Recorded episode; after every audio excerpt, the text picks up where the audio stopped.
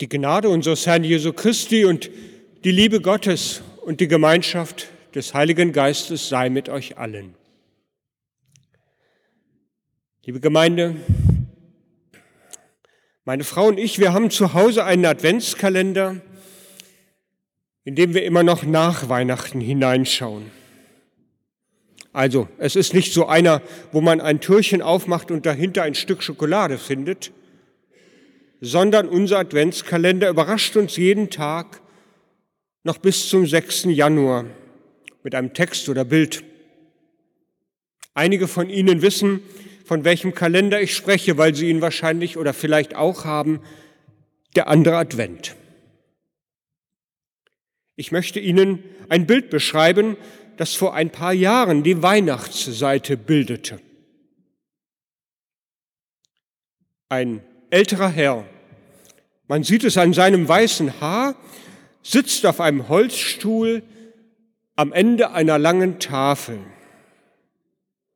Man sieht ihn nur von hinten, also man guckt praktisch über seine Schultern. Aber so viel ist zu erkennen, er ist in einem klassischen dunklen Anzug gekleidet, feierlich gekleidet, auch die Tafel, an der er sitzt, ist festlich geschmückt. Man kann es ahnen, dass es weißes Porzellan wahrscheinlich ist, Silberbesteck. So ähnlich sieht es oder hat es vielleicht bei Ihnen auch gestern ausgesehen oder sieht es heute oder morgen aus an Ihrem Weihnachtstisch, wenn Sie feiern und Gäste da haben. Ihm alles auf schönste Herr gerichtet, weil Sie liebe Gäste erwarten. Das Besondere an diesem Bild nun ist, die Tafel ist so lang, man kann das nur ahnen, dass sie am Ende des Bildes rausragt. Sie passt gar nicht mehr rein in das Bild. Viele Menschen haben hier Platz. Und man stellt sich automatisch die Frage, wer wird hier wohl erwartet? Und wen hat dieser Herr wohl eingeladen? Ich habe mich, liebe Gemeinde, an dieses Bild erinnert, als ich mich mit dem heutigen Predigtext auseinandergesetzt habe. Es ist das Evangelium, das wir eben gehört haben. Vielleicht war Ihr Eindruck beim ersten Hören eben auch so, dass das ein Text ist voller kluger Wahrheiten und Weisheiten. Aber eigentlich viel zu viel, als dass man das gleich aufs erste Mal verstehen könnte. Ich kann Sie beruhigen, wenn Ihnen das so gegangen ist.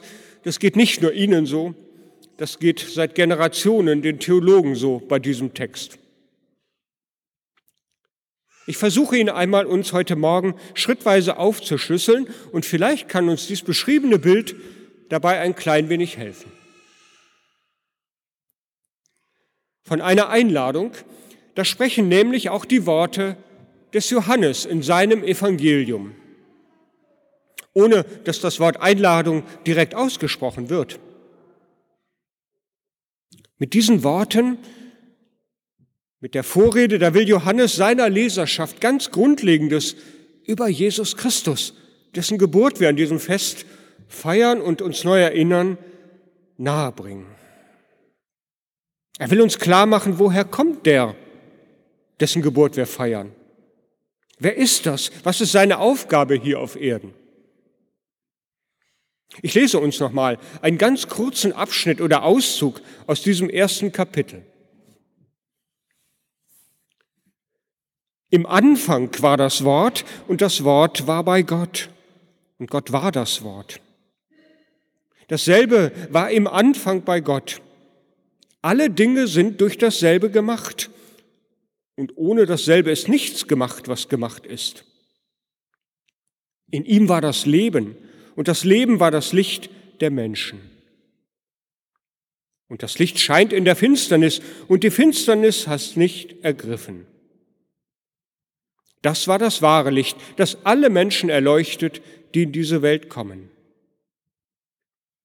Er kam in sein Eigentum und die Seinen nahmen ihn nicht auf.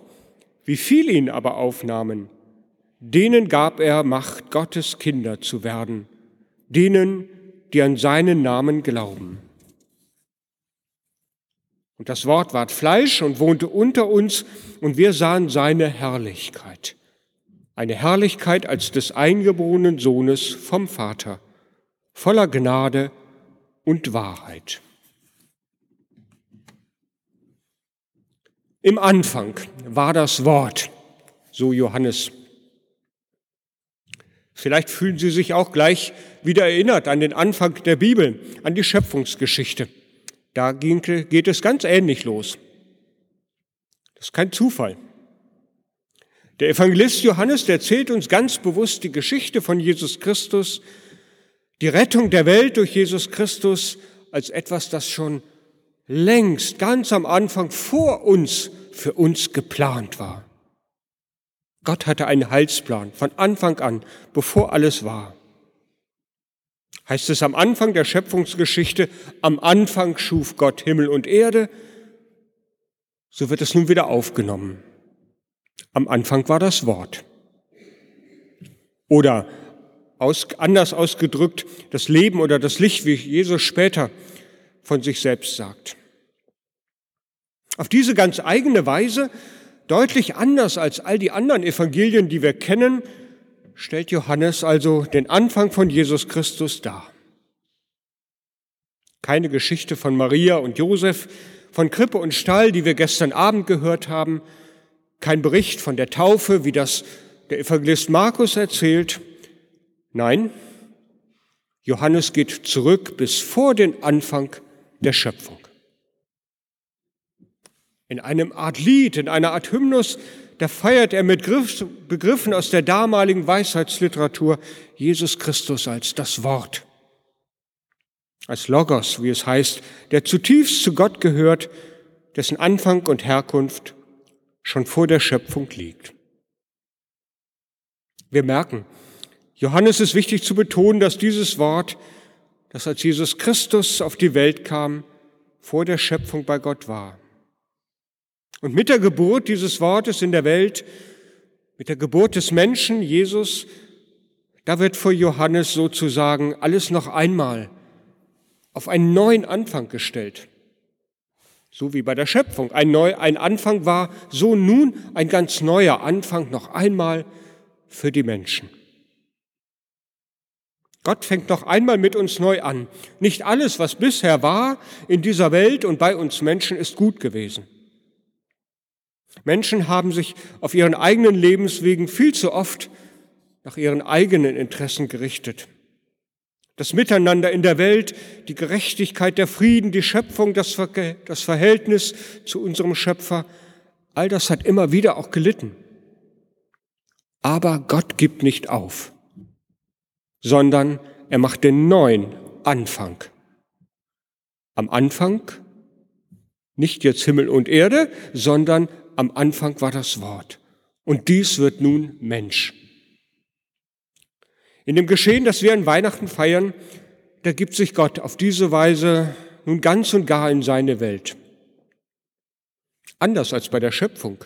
Nicht irgendein Gott, der da oben irgendwo ist und, und das Trockene vom Nassen trennt und die Geschirne, Gestirne an den Himmel setzt und Tag und Nacht macht und und die Pflanzen und die Tiere und irgendwann den Menschen, also weit weg von oben, sondern ein anderer Anfang. Ein Anfang mit uns. Gott kommt zu uns in die Welt. Das Wort ward Fleisch. So drückt Johannes das für seine Zeit und vielleicht auch für unsere Zeit eigentlich kaum nachvollziehbare, undenkbare aus. Ja, in Jesus Christus begegnet Gott und er ist zugleich ein Mensch. Aus Fleisch und Blut, leibhaftig gewordener Anfang, neues Heil, das er in seinem Handeln mit seinem ganzen Leben später verkörpert. Er wird Mensch, um die Menschen zu retten, um ihnen nahe zu sein, um ihnen zu zeigen, wer Gott ist, dass sie zu ihm gehören und dass er wirklich allen Menschen die Möglichkeit geben will, zum Heil und Leben zu kommen. Menschen, die diesen Jesus getroffen haben, so erzählt es Johannes später in seinem Evangelium, die haben das gespürt. Durch Jesus Christus ist ein neuer Anfang geworden. Und der, der da handelt, das ist nicht einfach nur ein Mensch, sondern da handelt Gott.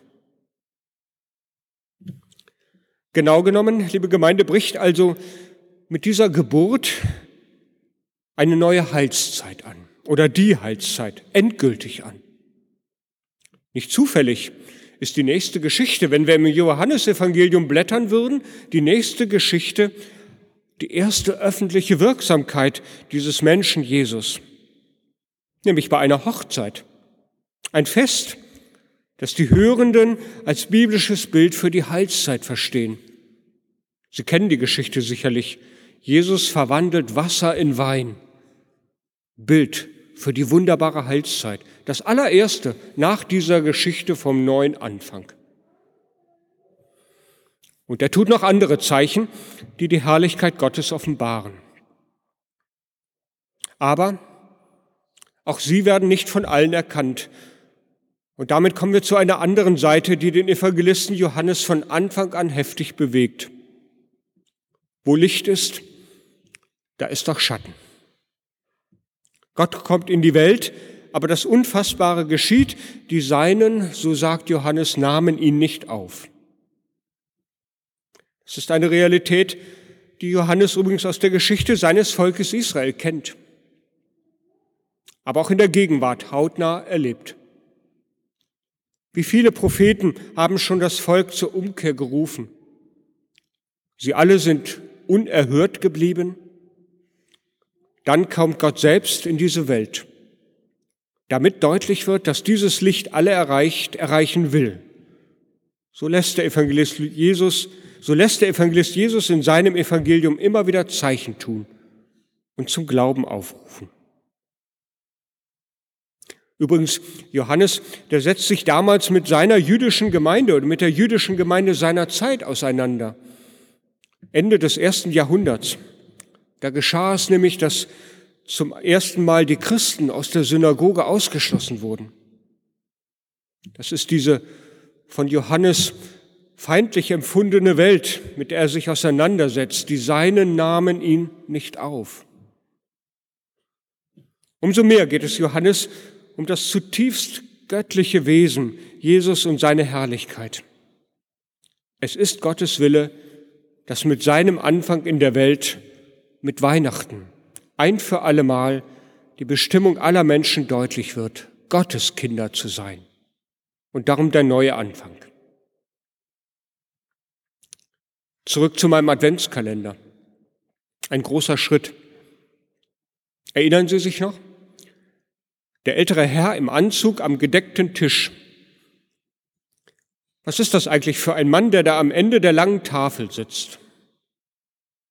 Ein Jubilar, der zum runden Geburtstag eingeladen hat? Vielleicht auch ein Vater, der seine Kinder an einem Fest erwartet?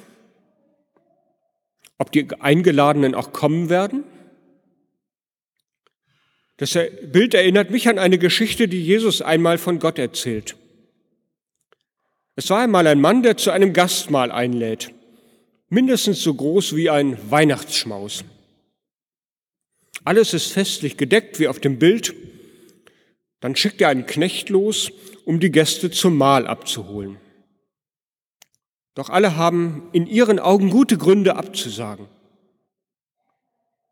So sitzt er erst einmal da, der Mann, an seinem gedeckten Tisch.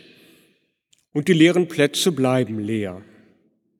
Aber das macht ihn nicht sprachlos. Im Gegenteil. Er legt los, lässt neu einladen, findet neue Worte der Einladung. Er lädt andere Menschen ein, immer mehr, und sein Tisch wird voll. Am Ende bleibt kein Platz unbesetzt. So verstehe ich Weihnachten, liebe Gemeinde. Weihnachten, das ist der Auftakt dieser großen Einladung an uns.